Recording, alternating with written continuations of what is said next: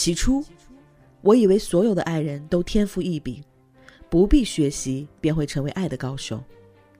在经历了一些人、一些事之后，才终于明白，在岁月的练习簿上，纵使每页都绘着心心相印的底纹，我们仍需要千百遍练习，才能瞥见爱的真相。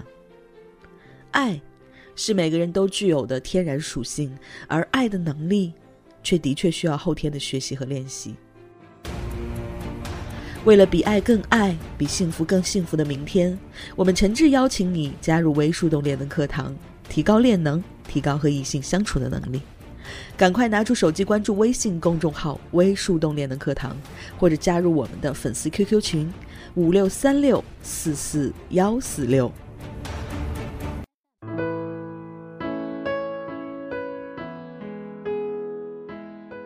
嗨，亲爱的。欢迎收听微树洞情感答疑，我是微树洞的小助手夏青，很高兴能彼此陪伴，只为更多人听到有价值的爱情观点，提高和异性相处的能力，付出有尊严的感情。如果你也有情感困惑，请立刻关注我们的公众号“微树洞恋能课堂”，选择免费咨询即可。有同学问魏墨老师：“老师好。”我身高一米五八，体重幺幺零，在交警队工作。我男朋友身高一米七，体重幺幺五，在保险行业工作。我们两个在一起十个月了，认识一个月我们就发生了关系。他对我也是在一起表现得很好，心情好会逗我开心，陪我闹；心情不好就会一个人默默地看电视。可是我看他的手机，发现他和那些女的聊天记录特别暧昧。和他的女同事也是特别暧昧，关心人家，在朋友圈评论人家的说说也是特别暧昧。因为这个事情吵过很多架，我为他自杀过。现在他说他家人要来我家提亲，准备明年底和我结婚，前提是我不能再和他吵架，不能再因为那些女的和他吵。可是我不说他，他就特别爱和别人暧昧。现在两个人同居在一起，他总是说给他一点私人空间，我一给他空间，他就和别人暧昧，我不知道该怎么办，真的能结婚吗？他是真的爱我吗？来听魏墨老师怎么说。同学你好，我看到你在问题中提到男生家准备要提亲，年底结婚，我能体会到你在人生道路抉择时候的犹豫和彷徨。所以，我优先选择了你的问题。我会以男女不同的思维角度来分析，希望我的解答可以帮助你拨开迷雾，做出正确的选择。从女性角度看你男友的做法，我看到他发起了好几次服从性的测试。你在问题中说，你男友准备和你年底结婚，前提是你不能为了那些女的和他吵。那也就是你是否能接受他和别人聊天，是他对你一种测试。如果你服从了他的测试，你会沦为大房模式；如果你不服从他的测试，他就有借口不娶你。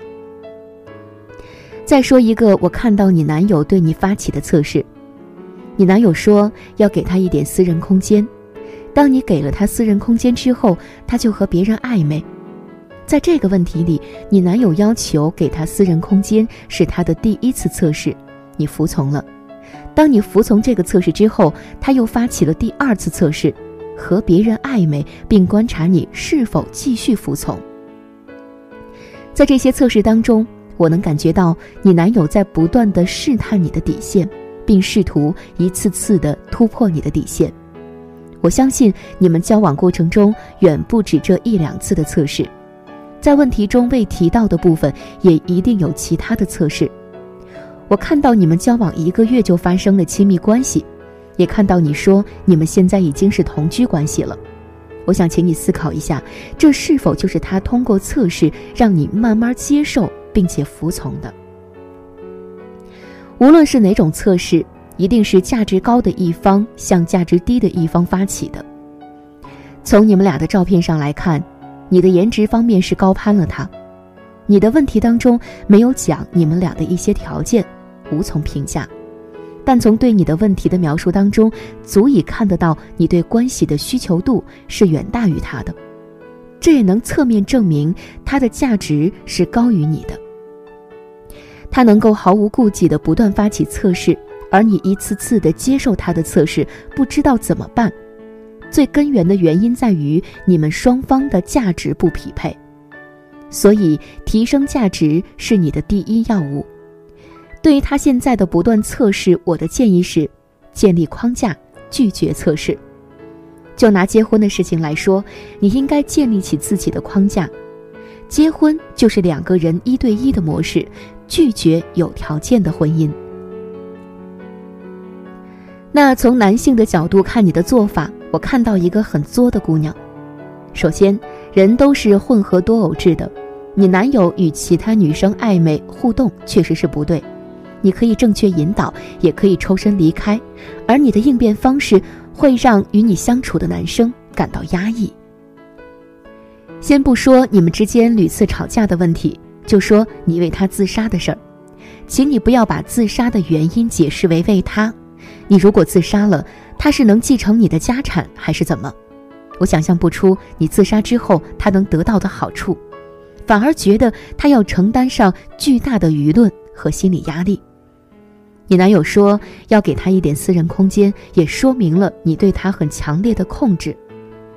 从你的两张聊天截图中，也看到你对他的各种要求，而他的态度上看，这些要求他答应的非常勉强。以上种种，你让我感觉你不仅不能为你自己的人生负责，还强行绑架别人为你的人生负责。我这么说，你可能会不服气，但你回想一下，你是不是试图用说理的方式希望他改变，最后变成了吵架？你是不是试图用不给他私人空间的方式来阻止他和别人暧昧？你试图让他来完成你的期待，这不仅仅不能达到你的目的，还会大大折损你们之间的感情浓度。姑娘，当你学会爱自己，自己对自己负责任之后，摆在你面前的选项就不再是怎么样让他不要和别人暧昧，而是如果他还和别人暧昧，我还要不要他？人生的路该如何走下去？选择始终掌握在你自己手中，所以今天的问题我就不总结了，也不提出我的建议了。你做出的选择会决定你未来的可能性。很多结局都是必然。今天我推荐的一节课是服从性测试的方法和具体的话术。我希望每一个有爱的姑娘都能收到爱的回报。好啦，今天的内容就是这样。更多技术干货，关注微信公众号“微树洞猎能课堂”。如果你也有情感困惑、爱情难题，欢迎添加助手微信，节目详情里都可以找到哦。我是小助手夏青，我们下期微树洞情感答疑不见不散。想要收听完整版的课程。关注微信公众号“微树洞练的课堂”，或者加入 QQ 群五六三六四四幺四六五六三六四四幺四六，获取和情感教练一对一的咨询机会。我是夏涵，我们下期不见不散。